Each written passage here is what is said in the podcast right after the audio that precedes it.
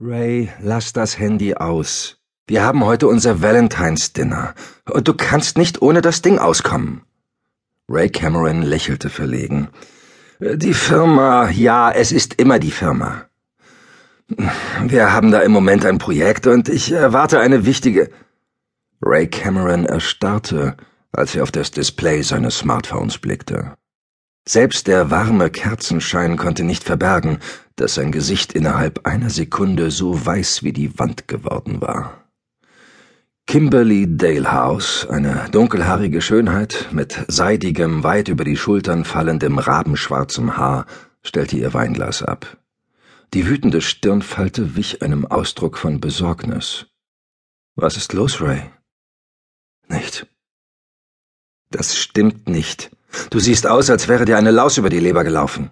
Wenn dein Projekt geplatzt ist, können wir gerne darüber reden. Sie seufzte. Meinetwegen auch beim Dinner für Liebende am Valentinstag. Ich sehe doch, dass es dir wirklich nahe geht. Es hat nichts mit dem Projekt zu tun, sagte er.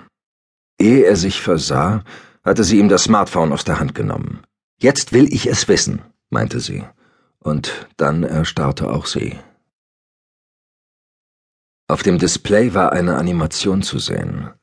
Ein Strauß Veilchen, aus dem plötzlich ein Schwall von Blut herausspritzte.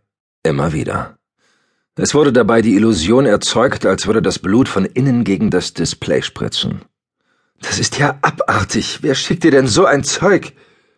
Ich habe keine Ahnung, sagte Ray Cameron. Nachdem die Blutspritzer das gesamte Display rot gefärbt hatten, erschien eine Schrift in Großbuchstaben.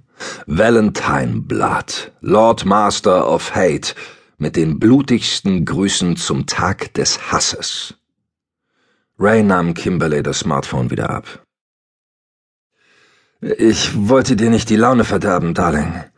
Du bist doch der größte IT-Crack, den ich kenne. Kannst du nicht herausfinden, von wem das stammt? Ich hab's versucht. Das heißt, es ist nicht die erste Botschaft dieser Art? Ray seufzte. Er mochte ihre Scharfsinnigkeit, aber in Augenblicken wie diesem war sie ihm lästig.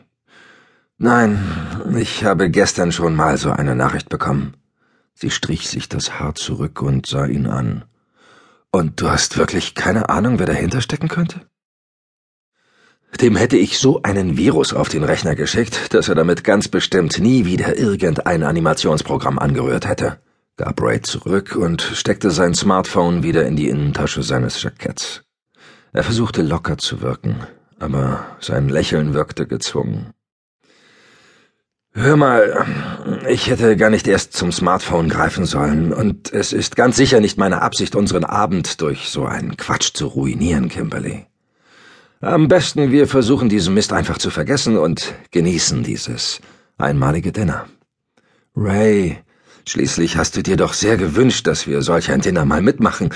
Ich bin ja eigentlich nicht der geborene Romantikfreak, aber ich muss sagen, die Atmosphäre hier gefällt mir sehr gut. Und du natürlich auch. Das Kleid, das du ausgewählt hast, sieht wirklich spitzenmäßig aus. Da komme ich mir in meinem ausgeleierten Jackett richtig schäbig vor. Ray hatte nur ein Jackett. Normalerweise hing es in seinem Büro.